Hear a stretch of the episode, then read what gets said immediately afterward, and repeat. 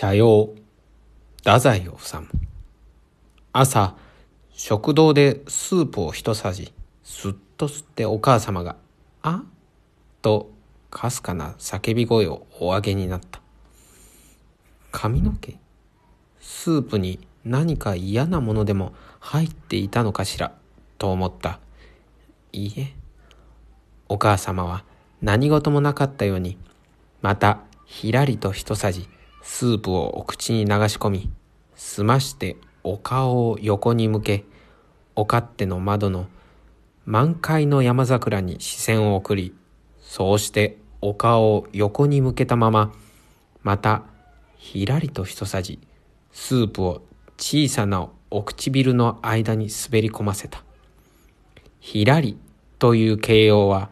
お母様の場合決して誇張ではない。婦人雑誌などに出ているお食事のいただき方などとは点でまるで違っていらっしゃる。弟の直次がいつかお酒を飲みながら姉の私に向かってこう言ったことがある。爵位があるから貴族だというわけにはいかないんだぜ。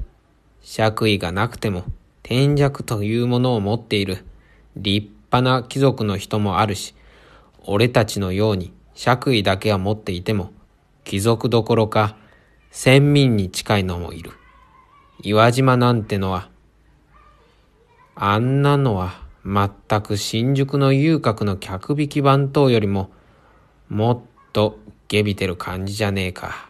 こないだも柳の兄貴の結婚式に、アンチキショー、タキシードなんか着て、なんだってまたタキシードなんかを着てきる必要があるんだ。それはまあいいとして、テーブルスピーチの時に、あの野郎、ございまするという不思議な言葉を使ったのに、ゲッとなった。気取るということは上品ということと全然無関係な浅ましい虚勢だ。高等音下宿と書いてある看板が本郷あたりによくあったものだけれども、実際家族なんてものの大部分は高等恩古事記とでも言ったようなものなんだ。真の貴族はあんな岩島みたいな下手な気取り方なんかしやしないよ。俺たちの一族でも本物の貴族はまあママくらいのものだろう。あれは本物だよ。叶わねえところがある。スープのいただき方にしても私たちならお皿の上に少しうつむきそうしてスプーンを横に持ってスープをすくい、スプーンを横にして、さっとすくって、それからツバメのように、とでも形容したいくらいに軽く鮮やかにスプーンをお口と直角になるように持ち運んで、スプーンの先端からスープをお唇の間に流し込むのである。そうして無心そうにあちこち脇見などなさりながら、ひらりひらりと、まるで小さな翼のようにスプーンを扱い、スープを一滴もおこぼしになることもないし、吸う音もお皿の音もちっともお立てにならぬのだ。それはいわゆる正式礼法にかなったいただき方ではないかもしれないけれども、私の目にはとても可愛らしく、それこそ本物みたいに見える。また事実、お飲み物は口に流し込むようにしていただいた方が不思議なくらいに美味しいものだ。けれども私は直次の言うような高等温古敷なのだからお母様のようにあんなに軽く無造作にスプーンを操ることができず仕方なく諦めてお皿の上にうつむきいわゆる正式礼法通りの陰気ないただき方をしているのである。